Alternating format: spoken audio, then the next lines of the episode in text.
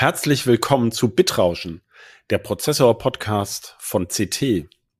In unserer Folge 2023 Nummer 11 sprechen wir über die Chiplet-Technik, also die Kombination mehrerer kleiner Chips zu einem größeren Prozessor. Bis gleich. CT Bitrauschen. Der Prozessor-Podcast vom Computermagazin Freaky. Hallo, mein Name ist Christoph Windeck. In dieser Ausgabe des Podcasts Bitrauschen spreche ich mit meinem Teamkollegen Florian Müßig über Chiplets. Hallo Florian. Hallo. Ja, als Einführung in unser Thema, das ist ja, glaube ich, nicht allen Leuten so klar. Ähm, muss ich ein bisschen ausholen und wollte ein bisschen was vorab erzählen, weil es doch ein bisschen kompliziert ist. Ich denke, die meisten Leute stellen sich unter einem Chip, ja, was, was stellt man sich eigentlich vor? Manche vielleicht einen nackten Silizium-Chip, das würden wir eher als ein Die bezeichnen. Dieses Wort Die, das ist so ein bisschen verwirrend, weil es sich im Deutschen ja wie ein großes Die schreibt und das kommt aber aus der, habe ich mir sagen lassen oder nachgelesen, Gießereitechnik und bedeutet so viel wie Rolling. Und man bezeichnet ja eine Chip-Fertiger auch als Foundry, also als, also im Grunde als, als Schmiede. Oder, also so ein bisschen hat man das so da übernommen. Das heißt, also die einen denken an den nackten Silizium-Chip und die anderen denken, denken vielleicht an so ein Bauelement, sogar noch mit Beinchen, wie man es früher gemacht hat, oder mit diesen Lotkugeln unter, unten drunter, die man auf eine Platine löten kann. Dann ist der Chip ja schon in einem Gehäuse.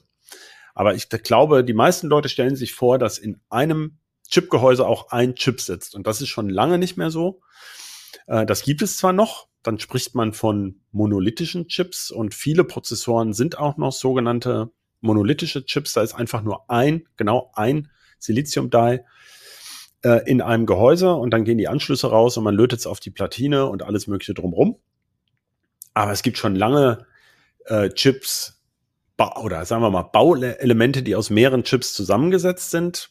Zum Beispiel machen sich, glaube ich, viele Leute auch nicht klar, dass so eine Micro-SD-Karte, die gerade mal 1,5 Quadratzentimeter hat und 0,8 Millimeter hoch ist, dass da bis zu 17 Chips übereinander drin sitzen. Ähm, nämlich ein Controller und bis zu 16 Flash-Chips oder NAND-Flash-Dies.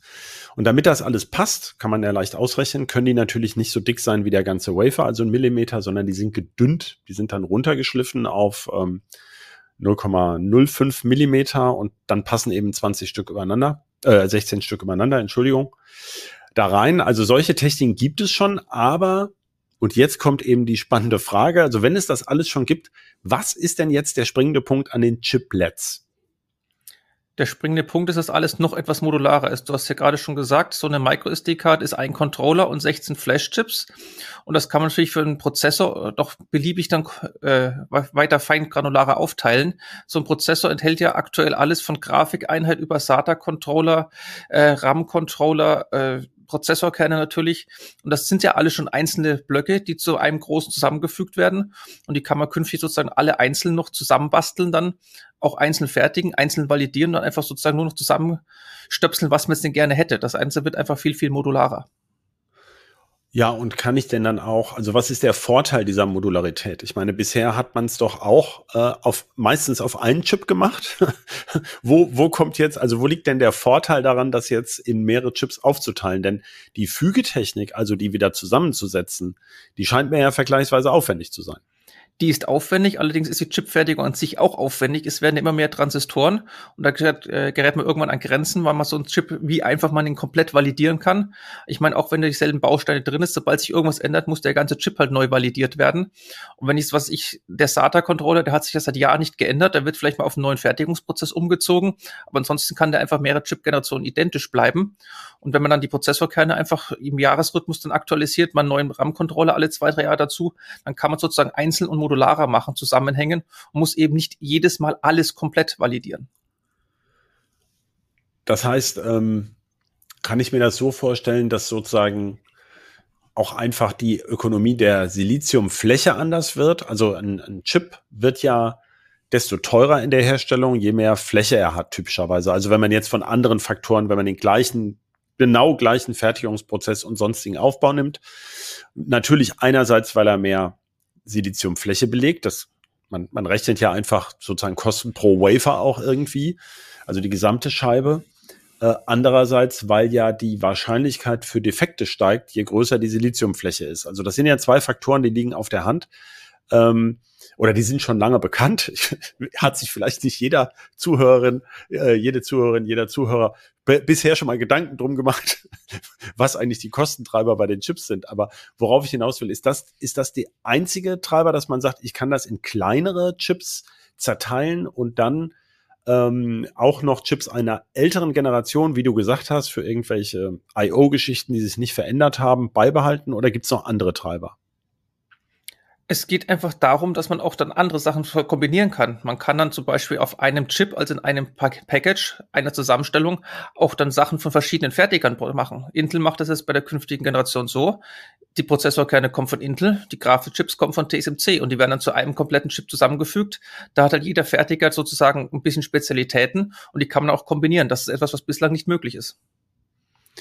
Gibt es dafür schon Beispiele? Also wird das schon gemacht? Du hast jetzt von Intels Common Chip gesprochen. Du meinst ja wahrscheinlich äh, den für dieses Jahr fest versprochenen Meteor Lake, der jetzt vielleicht nicht mehr Core i, sondern Core Ultra oder sowas heißt. Also wir wissen es ja noch nicht. Ähm, oder wird das schon also gemacht, dass wirklich Chips von verschiedenen Fertigern kombiniert werden in der Großserie? Also es ist Großserie ist ein wichtiges Wort. Intel hat für seinen Ponte Vecchio Server Chip ja auch schon angekündigt. Der ist ja auch nicht so wirklich da. Ähm, und da ist das Ganze auch noch viel viel extremer mit ganz vielen Sachen zusammen. Ich glaube 47 einzelne Chiplets, die da kombiniert werden zu einem großen Gesamten. Aber Intel hat auch schon früher irgendwelche Versuche gestartet. Zum Beispiel zur Kaby Lake Generation, achte Core Generation, ähm, hatten sie auch schon mal was, wo sie einen Intel Chip genommen haben und dann von AMD einen Radeon Chip dazu gekauft haben, das auf selbe Package gemacht haben. Das war noch nicht wirklich Chiplets, sondern das waren eher dann die einzelnen Komponenten auf einem Package zusammengefügt. Aber sie haben da auch schon die ersten Versuche gestartet. Das gab es also schon. Aber ich meine, ach so, stimmt, mir fällt gerade ein, so die ersten Ryzens, da war es doch auch so, dass die ähm, diese Core Complex Dice, also mit den CPU-Kernen, die kamen von TSMC und die das IO-Die von Global Foundries, ne? War das nicht so? Die haben zumindest, zumindest unterschiedliche Fertigungsprozesse hatten sie da auf einer Sache genau. kombiniert. Ich weiß nicht mehr, wer was genau gefertigt hat, aber sie haben irgendwas solche Sachen dann definitiv schon in verschiedenen Fertigungsgrößen miteinander kombiniert okay. zu einem Ryzen-Prozessor. Jetzt ist es ja so, du bist ja unser Notebook-Experte und hast ein, vor einigen, ja, war schon Ende letzten Jahres, ne, was über Chiplets geschrieben, deswegen sprechen wir auch miteinander. Ähm, dir ist ja sehr bekannt und du hast ja auch schon viele Fotos von diesen Intel-Mobilprozessoren veröffentlicht, wo ja eigentlich nur ein Prozessor-Die und ein Chipsatz-Die, sag ich jetzt mal. Also die Chipsätze sind ja heute keine wirklichen Chipsätze mehr, sondern meistens nur noch ein einziger Chip, der sogenannte PCH, Platform Controller Hub. Die sitzen da so nebeneinander auf so einem, ja, oft sind die bei Intel ja grün, diese Die Carrier. Das ist ja das eigentliche Chipgehäuse, wenn man so mag.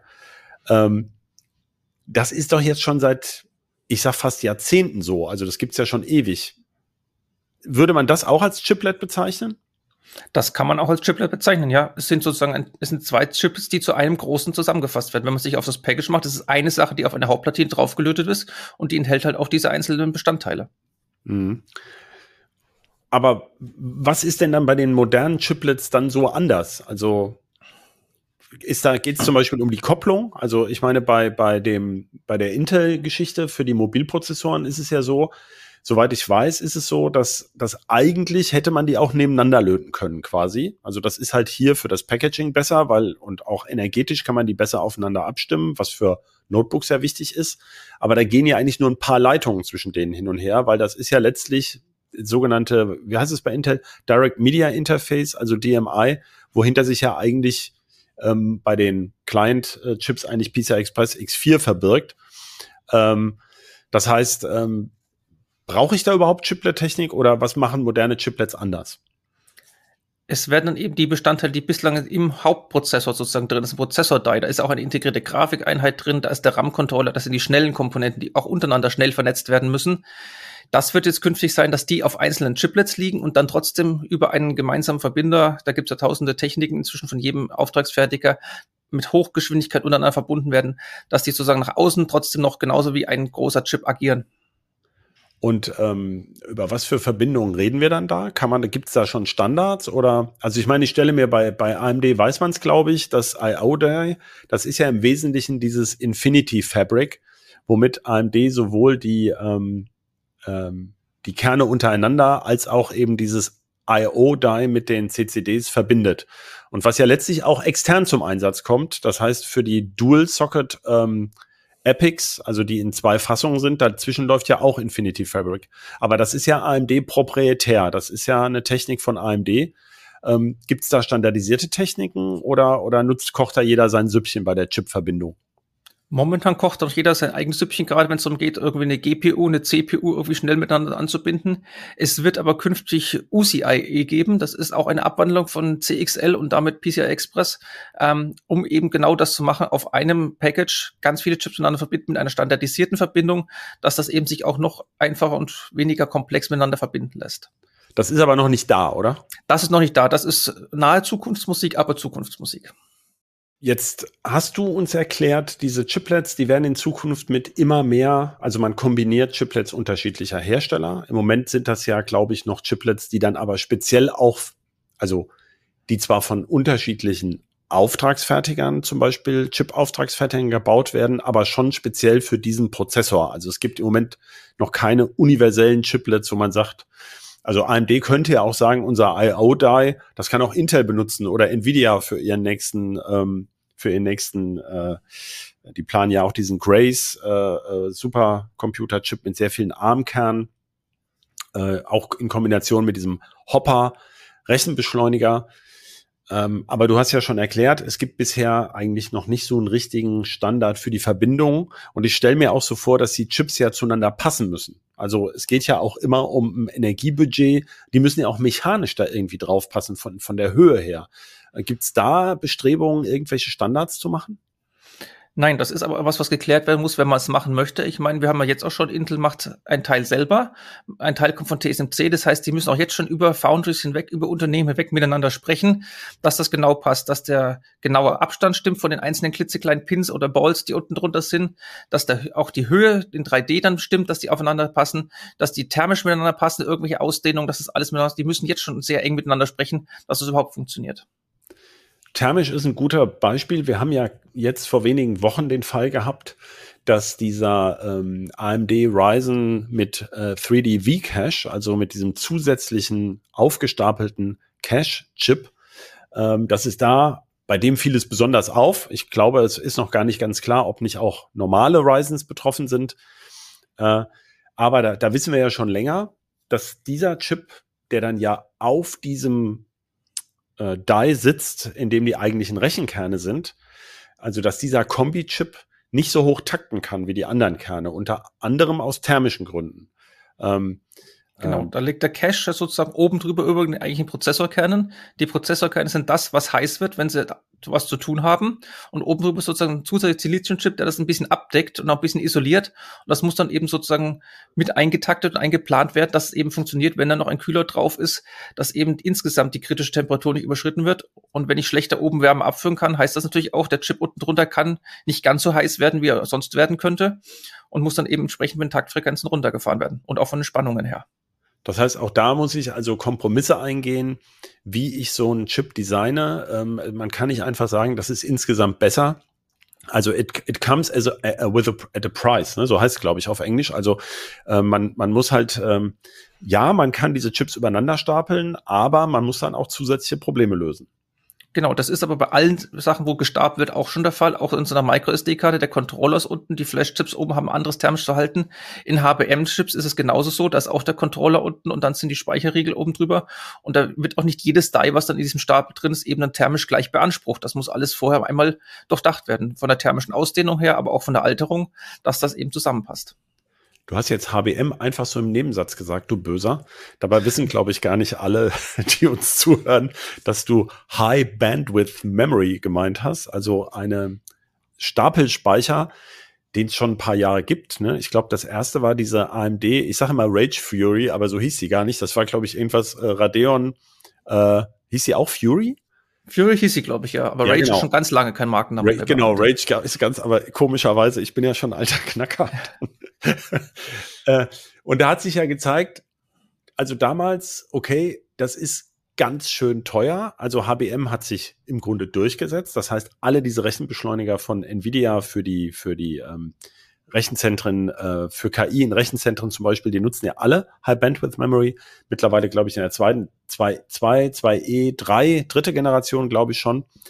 Ähm, das ist ja ein interessantes Verfahren. Vielleicht kann man daran mal so ein bisschen das erklären, wenn ich es richtig verstanden habe.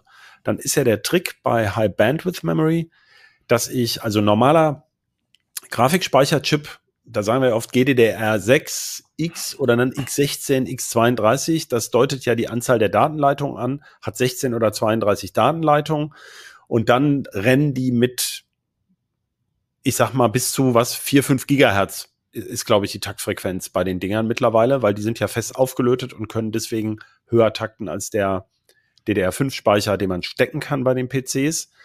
Und beim High Bandwidth Memory habe ich jetzt Tausende von die Signalleitung, aber dafür einen ganz geringen Takt. Habe ich das soweit richtig weiter wiedergegeben? Genau. Ich genau. meine, man kann auch nicht eben so einen riesen Takt rangehen, weil eben dann die einzelnen Chips gar nicht so hoch takten können auf, äh, von der Thermik her. Aber man kann es eben dann parallel erschlagen, macht ganz viel parallele Leitungen und kriegt dann darüber halt die Datenraten nachher. Jetzt kann ich es mir sehr schwer vorstellen, denn äh, wenn man sich so eine Grafikkarte vorstellt, also man hat ja dann den Grafikchip, der sitzt dann nochmal, also da sitzen diese High Bandwidth Memory Stapel ja daneben. Ähm, äh, und da ist dann jeder Stapel wirklich mit mehreren tausend Leitungen angebunden. Die hängen dann dran und darum müssen die eben auch so eng dran sein, dass es dann eben auch funktioniert, dass man die eben auch hinkriegt, weil man kann dann eben mit so dünnen Leitungen nicht irgendwie riesigen Distanzen überwinden. Einer unserer Running Gags in unserem Podcast ist ja der Sushi-Film aus Japan, also das berühmte ähm, ABF, Ajinomoto Build-Up-Film, also ein spezielles Isoliermaterial, was man für diese Die-Carrier braucht, auf denen diese Prozessoren sitzen. Also ähm, kann man da diese tausenden Leitungen durchlegen oder, oder wie funktioniert das? Da müssen die Materialien anpassen, aber dieser die Sushi-Folie oder ABF ist eine von den Komponenten, die man eben braucht, dass das da genau im Substrat, also in diesem Package-Material funktioniert, dass das ganz, ganz viele kleine Leitungen sind. Es geht aber nicht alles darüber. Ähm, wenn man es noch feiner macht, müssen tatsächlich auch Silizium-Chips eingebaut werden in das Substrat, die dann eben noch viel feiner sind. Und da gibt es dann auch mehrere Techniken. Es gibt dann nur sozusagen, ich, wenn ich zwei Chips nebeneinander mache, dass ich nur so einen überlappenden Bereich irgendwas drunter baue. Oder die äh, ältere Technik mit klassisch Interposer ist, dass komplett unter jedem Chip, der da irgendwo drauf ist, auch noch ein riesiges gemeinsames ähm, da ist jetzt also auch ein Silizium-Chip. Da ist dann keine Logik drauf, sondern nur viele Verbindungen. Aber es muss eben auch ein riesiger Chip gefertigt werden, der unten drunter noch passt.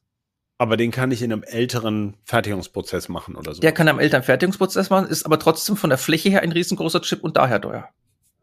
Aha, das heißt also, ich staple tatsächlich Chips übereinander, von denen manche dann gar keine Rechenwerke enthalten oder keine, keine Logik, sondern nur Leitung. Genau, weil die eben auch sehr kleine, enge Verbindungen sind. Wir reden ja teilweise hier von irgendwie Pitchgrößen von mehreren tausend pro Quadratmillimeter, also so viele Kontakte pro Quadratmillimeter. Ähm, das soll künftig noch eine Größenordnung höher werden. Und das kann ich eben dann in so einem klassischen Substrat einfach nicht unterbringen. Das wird dann zu aufwendig, wenn ich das irgendwie fertige. Aber ich meine, von den Fertigungsgrößen weiß man ja, in Silizium geht da viel, viel mehr. Und da muss man halt kleine Siliziumchips oder auch große unten drunter mal packen, dass die einfach die Verbinder darstellen. Jetzt habe ich eingangs erzählt, dass äh, bei der MicroSD-Karte 16 NAND-Flash-Chips übereinander sitzen und miteinander verbinden, verbunden sind. Äh, aber eben nicht mit Tausenden von Leitungen, sondern eben nur mit so ein paar. Und soweit ich das verstehe, macht man das immer noch mit Wire Bonding. Das heißt, diese Chips ähm, gucken an eine Ecke, guckt eine Ecke von dem raus und da setzt so eine Maschine kleine winzige Drähtchen drauf diese High Bandwidth Memory Stapel und eben andere, die sind aber ja genauso wie der 3D-Cache von AMD, die sind ja durchkontaktiert. Das heißt, es gehen ähm, Leitungen wirklich senkrecht durch diesen Chip hindurch. Ich glaube, das heißt Through Silicon Vias, TSV.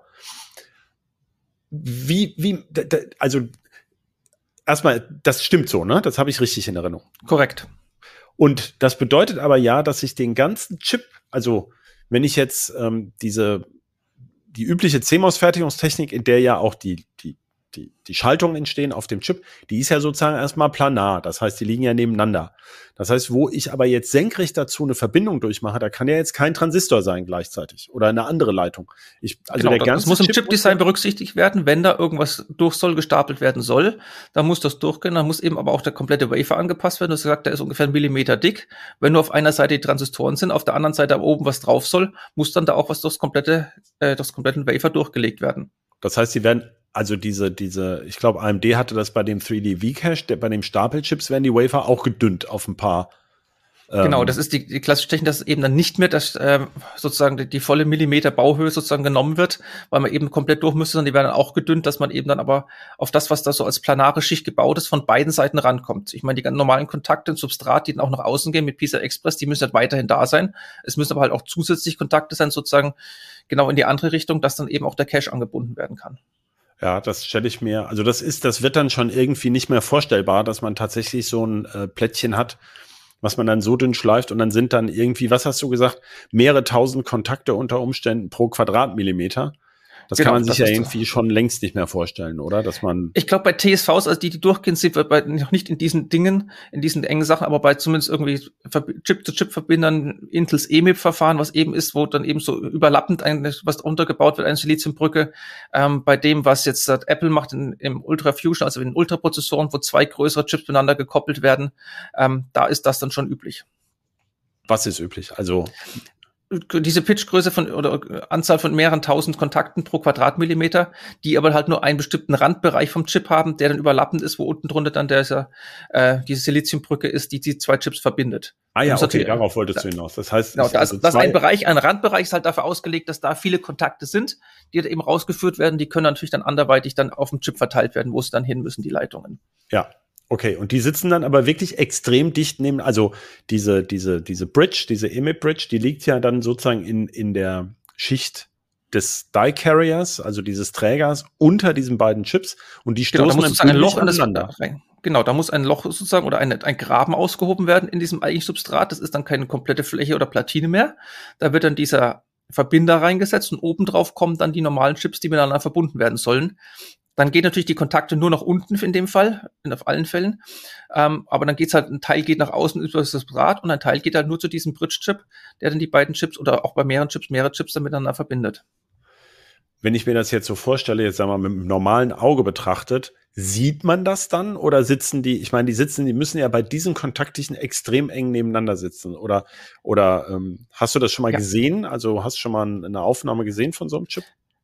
Ich habe Grafiken gesehen, ich habe auch schon mal Fotos von Herstellern gesehen, ich habe es auch noch nicht selber in irgendwelchen Notebooks gesehen. Also bei HBM kennt man es teilweise, wie eng die aneinander sitzen und es ist in dem Fall auch, die Dice hängen quasi komplett ohne Fuge aneinander und dann ist da irgendwas unten drunter, also man sieht da nicht viel und dann kommt es natürlich auch im Prozess auch immer drauf an, wenn ein Heatspreader drauf ist oder es ein Chipgehäuse vergossen ist, dann siehst du natürlich auch nichts Dann sieht man natürlich sowieso nichts, klar, gut, das ist trivial.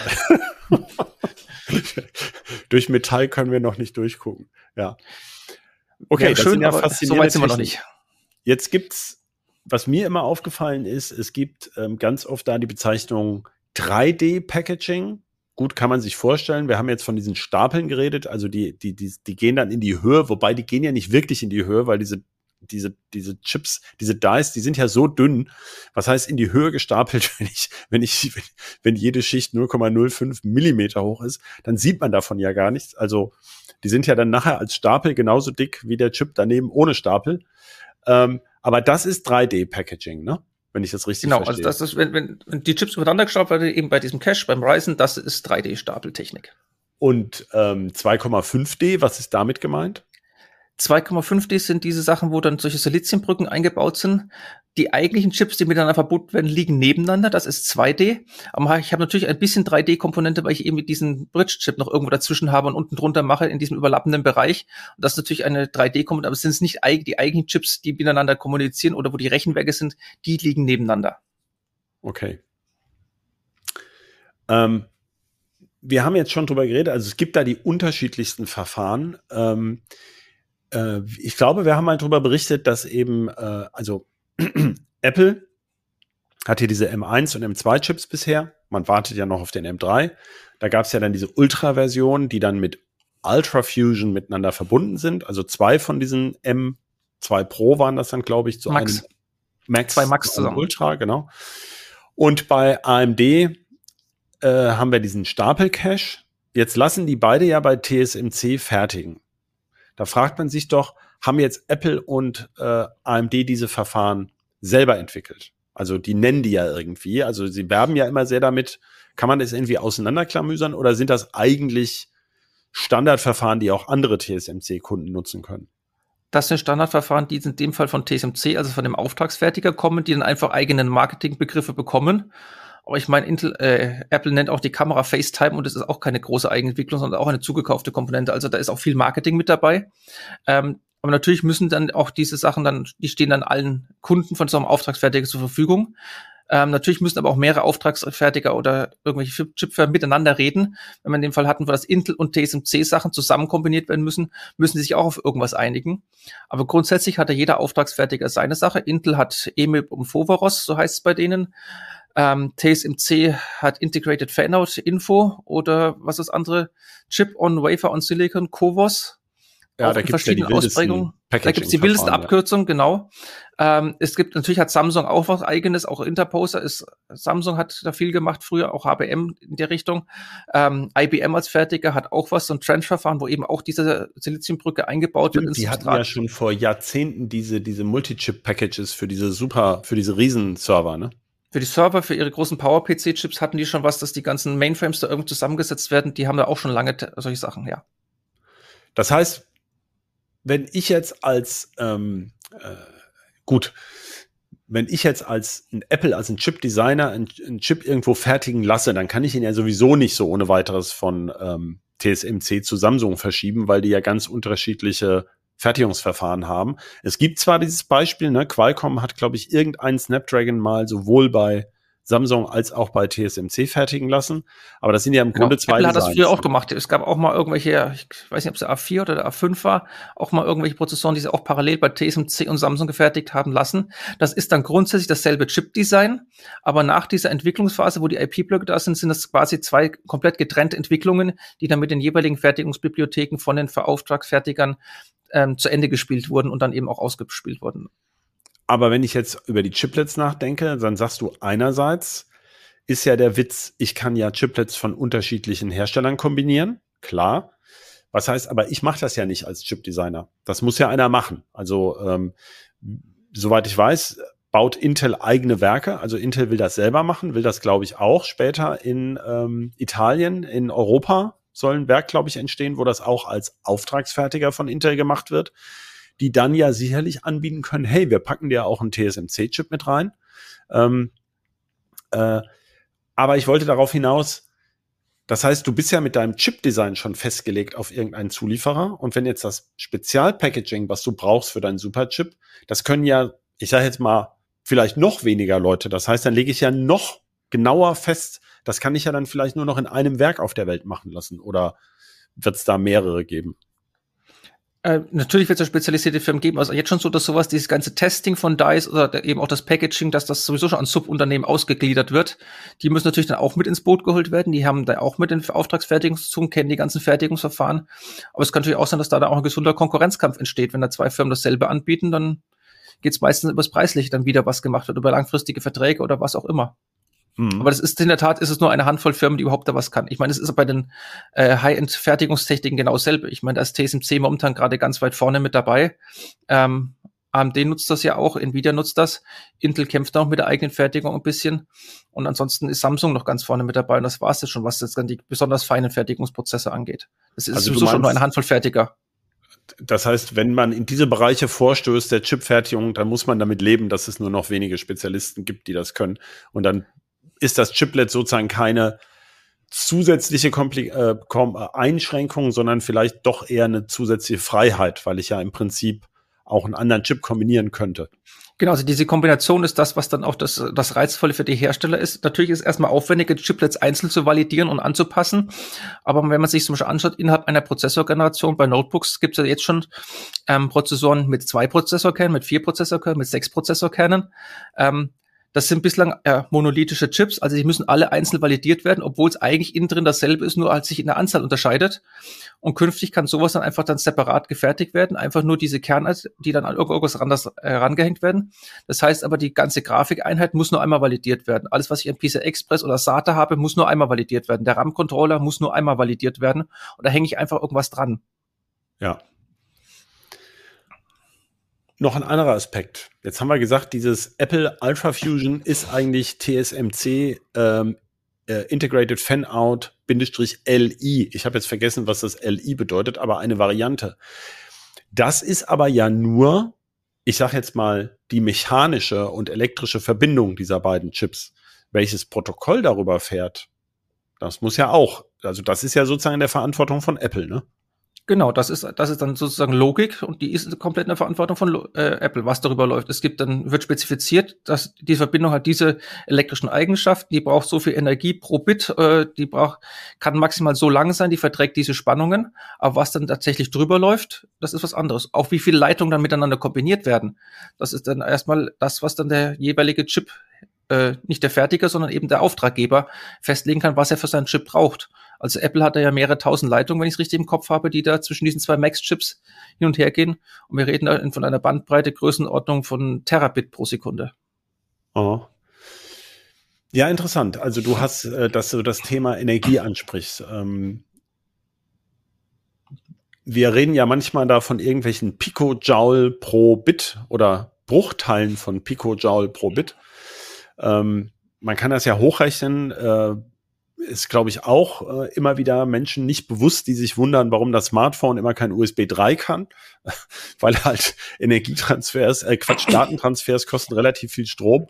Ich glaube, ich habe es mal ausgerechnet, wenn man mit, mit, mit einem Picojoule pro Bit rechnet und will dann aber irgendwie äh, ein Terabyte Sekunde übertragen, dann ist man während dieser Übertragung bei mehreren Watt, die das frisst.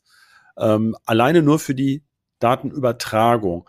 Da kommen wir ja auch in so Bereiche rein, wo es um Energieeffizienz geht, denn je länger dann die Datenleitungen werden, desto schwieriger wird es. Das heißt, die Chiplet-Technik, die die Chips so eng zusammenbringt, die spart sozusagen auch Energie. Wenn ich also den Rechenbeschleuniger und die Prozessorkerne bei, beieinander setze, dann muss ich ja nicht über einen externen Bus, äh, dann spare ich an dieser Stelle Energie. Ist das auch eine Triebfeder dafür?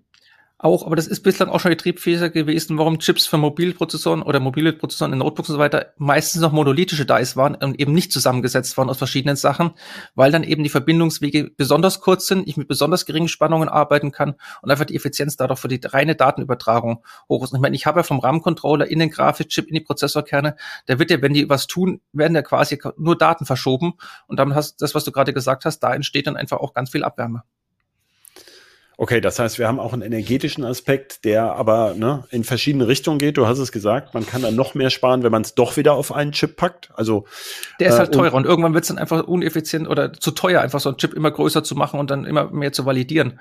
Na klar. Da stößt man irgendwann auch an Grenzen und dann hat man, gerade wenn ich Varianten erzeugen muss mit unterschiedlichen Prozessoranzahlkernen, vielleicht auch künftig unterschiedliche Ausbaustufen, was die Grafikeinheit angeht, ähm, dann ist es einfach einfacher, dann ich mache es einmal modular, weil die Blöcke habe ich eh, und dann mache ich nur die einzelnen Chipsets, die ich fertige, validiere die einzeln und klatsche die dann zusammen, was dann auch etwas später ist. Ich meine, eine Chipentwicklung ist momentan so vier, fünf Jahre im Voraus, da muss ich irgendwas festlegen bei einem monolithischen Die. Und wenn ich jetzt irgendwas in einem anderen drin bin mit Chiplets, dann kann ich eben sagen, ich entwickle die mal, aber was dann irgendwie in vier, fünf Jahren, in was ich in welcher Kombination verkaufe, das kann ich erst noch etwas später entscheiden. Aha, auch noch ein interessanter Aspekt. Ähm, ich wollte noch. So Anforderungen können sich ja auch mal ändern. Wir wissen alle mit der Corona-Pandemie, Notebook-Bedarf ging auf einmal schlagartig hoch. Jetzt ist er aktuell wieder ganz unten. Also da kann man auch ein bisschen was hin und her schieben und auch mal sagen, okay, wenn es das ich, ich jetzt gerade keine Notebook-Prozessor mehr fertigen muss, aber bei Servern tut sich ein bisschen mehr, dann fertige ich halt von der einen Chiplet-Variante dann spontan etwas mehr als von der anderen und habe nicht das Problem, dass ich einen kompletten neuen Chip entwerfen müsste. Ja, ein anderer Aspekt, weil wir gerade bei Energie waren, ich kann natürlich auch nur endlich viele Chiplets äh, mit mit endlich viel Stromverbrauch äh, miteinander kombinieren. Das sehen wir ja gerade bei diesem Riesenchip Ponte Vecchio von, von Intel, der glaube ich aus, was sagen Sie immer, 47 Chiplets? 47 verschiedene, ja. Ja. Wir haben ihn ja noch nicht gesehen. Also angeblich gibt es ihn ja als Xeon GPU Max. Ihn, ja. ne? ähm, wir, wir hoffen ja alle drauf, dass er auf der nächsten Top 500 Liste dann auftaucht. Oder was heißt wir hoffen? Intel hofft, dass er da auftaucht. Ähm, also 47 Chiplets, das, das hört sich ja schon nach Irrsinn an, aber ich glaube, da sind die Speicher-Chiplets auch mitgerechnet und die sind ja traditionell immer relativ viele, ne? Das sind auch diese Brückenchips unten drunter mitgerechnet, äh, irgendwelche Interposer, was drunter ist mitgerechnet, das ist alles damit dabei. Es ist nicht alles rein Logik, ja. Ja, ähm, aber da wollte ich sagen, wenn du jetzt so viele Chips kombinierst, die müssen sich natürlich, die sitzen ja jetzt in einem Package, wie man neudeutsch sagt, also Chipgehäuse. Man kann sich wirklich, also früher war ja ein Chipgehäuse wirklich so ein schwarzes Käferchen, da kamen Beine raus, da konnte man sagen, okay, der ist da drin. Mittlerweile haben wir ja diese Flip-Chip BGA-Technik, also ähm, umgedreht, der Gesicht ist, der Chip ist sozusagen mit seinem Gesicht nach unten auf einem Träger aufgelötet und zwar mit Ball Grid Array, also mit kleinen Lotkugeln, einem, einem Raster aus Lotkugeln. Und ähm, äh, das heißt, der Chip hat ja sozusagen den nackten Hintern im Wind oder am Kühler. Also so war es bisher, ja, wenn er, wenn das Gesicht unten liegt. Ähm, das heißt, so wie ein Gehäuse sieht das ja nicht mehr aus, sondern eigentlich eher wie so ein Träger. Aber auf jeden Fall geht es ja bei der Chiplet-Technik darum, mehrere Chips zu einem, einer Funktionseinheit. Ich scheue mich immer ein bisschen Prozessor zu sagen. Es geht ja auch um Rechenbeschleuniger, um Grafikprozessoren, um, um, um, um FPGAs, also diese programmierbare Logik. Also bei all diesen großen High-End-Chips macht man das ja eher. Äh, aber ich habe ja nur ich kühle das ganze Ding ja gemeinsam und muss es mit Strom speisen. Also es soll ja in eine Fassung oder auf es ist ja dann nebeneinander, darum geht's gerade. Ähm, und da sind ja auch irgendwelche Grenzen. Ne? Also ich meine, wir, wir reden ja jetzt schon zum Teil von 400 Watt für so ein gesamtes Chiplet-Agglomerat. Ähm, ist da, kommt da Bewegung rein? Also wo, wo geht's da weiter? Kommt da jetzt die Pflichtwasserkühlung äh, in Zukunft oder gibt's auch sparsame Chiplet-Konstrukte?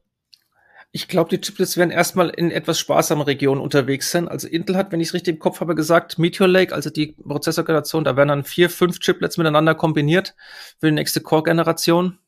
Ähm, da werden wir im Bereich irgendwie, es soll Varianten von runter bis 10 und hoch bis über 100 Watt geben. Also in dem Spielbereich sind wir dann erstmal, ich glaube 400, 500 Watt, das wird da erstmal nicht gehen, ähm, weil man hat eben besonders kleine Chips. Man muss die Abwärme auch irgendwie wegkriegen. Und wenn die nebeneinander liegen, ist es dann eben auch so, die dürfen dann eben nicht allzu große Höhenunterschiede aufweisen, weil so liegt ein Kühler nicht mehr auf. Das heißt, die müssen auch von der Fertigungstechnik her rein mechanisch exakt identische Höhen haben oben, dass sie dann eben auch ein Kühler oben drauf passt oder ein Heatspreader oder was auch immer ja, Heatspreader ist dieses Abdeckblech, was zwischen dem Chip sitzt und dem, dem Kühler, um eine, Kontakt, eine gute Kontaktfläche zu haben. Bei Desktop-Prozessoren, ja, bei Notebook-Prozessoren schon nicht ja. mehr, da kommt der Kühler ja direkt drauf. Jetzt würde ich sagen, dann, dann schließen wir mal ab mit einer letzten äh, Frage. Es kam jetzt die Diskussion auf, dass beim Meteor Lake, also bei diesem nächsten Intel, vermutlich erstmal Mobilprozessor, in dem sogenannten Base Die, also das hat unten drunter wenn ich es richtig verstanden habe, einen großen Siliziumträger auch.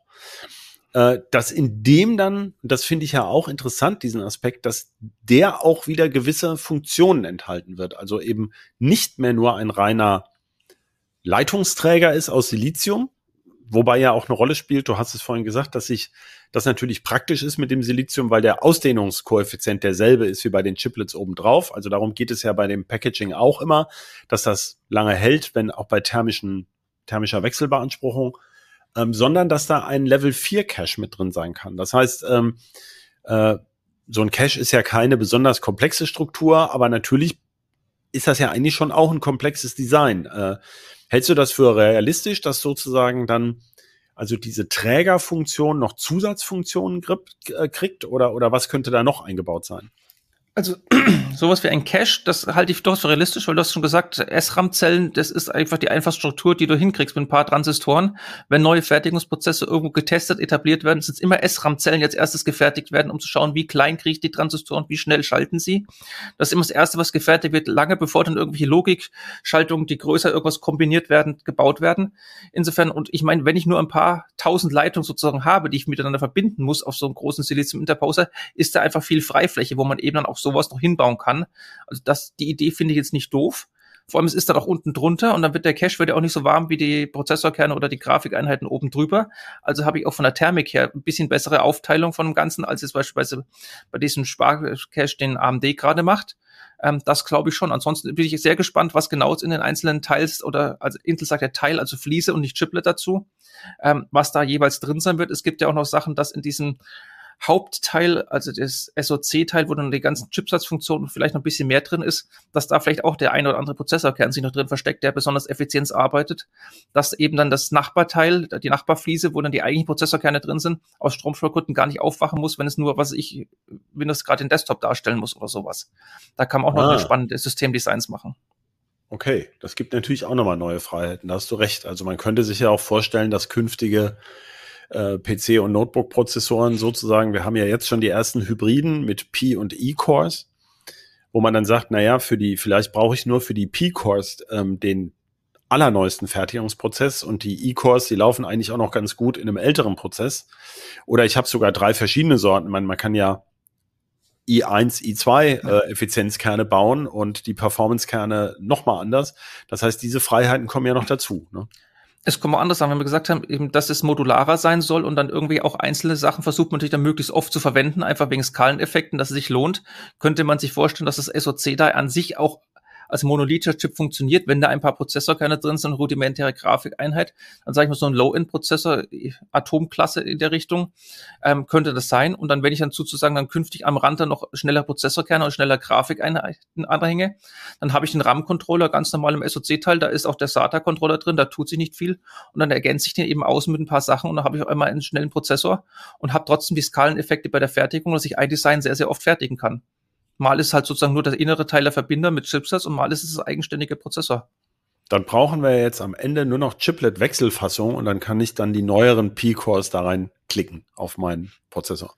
Das ist zumindest das, was sicherlich Intel und Co. alle vorhaben, dass man eben dasselbe Design nehmen kann. Ich lasse ein, ich mache eine Fliese weg, ein Chiplet weg und klatsche dann vielleicht mit der nächsten Prozessorgeneration neue Fertigungstechnik, andere P-Kerne, mehr P-Kerne, enger gefertigte P-Kerne oder neue Funktionen einfach ich zu dachte, einem bestehenden Design hinzu. Ich meinte das jetzt eher als Witzchen, dass man als ja. Notebook-Besitzer sein, nur das P-Die wechselt. Wie gesagt, bei mehreren tausend Kontakten pro Quadratmillimeter glaube ich nicht, dass da irgendwas mit Wechselfassung geht. Braucht man eine ganz ruhige Hand, ja. Ja. ja. Ich fand es ja irrsinnig, dass äh, ähm, AMD erklärt hat bei diesem 3D V-Cache, dass der gar nicht mehr gelötet wird oder sowas, sondern mit diesen Kupferbumps, die sich irgendwie ineinander verpresst werden oder so. Das habe ich irgendwie noch gar nicht verstanden, wie das geht. Ähm, dass also diese, diese, diese Kupfernupsis, die da rausgucken, sich irgendwie von alleine quasi miteinander verbinden wie gesagt, Fügetechniken, Fertigungstechniken, da tut sich auch gerade noch ganz viel, um das eben hinzubekommen. Weil es ist auch klar, diese Klötbällchen, die wir haben, die gehen bis zu einem bestimmten Grad, aber danach geht's einfach nicht mehr. Wenn die zu nah aneinander liegen, wenn wir künftig bei Zehntausenden Kontakten pro Quadratmillimeter sind, ähm, da darf es ja auch keine Kurzschlüsse geben. Das muss ich halt auch überlegen, wenn ich das irgendwie zusammenbaue. Und es ist natürlich bei so kleinen Strukturen, die auch noch irgendwo unter Chips versteckt sind, extrem schwierig, da irgendwas nachzubessern oder sonst irgendwas überhaupt das hinzubekommen. Und darum, wenn es da andere Fügungstechniken gibt, wo da einfach nur Kontaktfläche aufeinander gepresst werden und dadurch genug Kontakt ist bei Kupfer oder Gold oder keine Ahnung was, dann wird sich das sicherlich auch noch was auch tun und eben auch ein Abweg, äh, dann wird es einen Weg weggeben von diesen ganzen Lötkügelchen, die bislang der Stand der Technik sind. So, ich würde mal sagen, das war schon sehr, sehr, sehr, sehr viel Chipletterie. Äh, das ist eine absolut faszinierende Technik, finde ich, ähm, diese, diese Chips zusammen zu, zu bringen oder ja, aneinander zu bringen für komplexere Strukturen. Vielen, vielen herzlichen Dank für das Gespräch, Florian. Sehr gerne. Ich danke auch Ihnen, liebe Zuhörerinnen und Zuhörer, fürs Zuschalten und wir freuen uns über Feedback per Mail bitte an bit-rauschen.ct.de. Und wenn Sie Lust haben, hören Sie gerne auch bei unseren anderen Podcasts rein. Die finden Sie bei heise.de slash podcasts. Also das liegt auf der Hand. Äh, auch bis diese Folge erscheint, ähm, gibt es auch ein paar neue Uplink-Folgen zum, äh, vermutlich bis dahin zum Heft äh, 12, genau. Und damit ganz zum Schluss danke ich auch unserem Producer Ralf und ich sage Tschüss und bis zur nächsten Folge von Bitrauschen. Tschüss.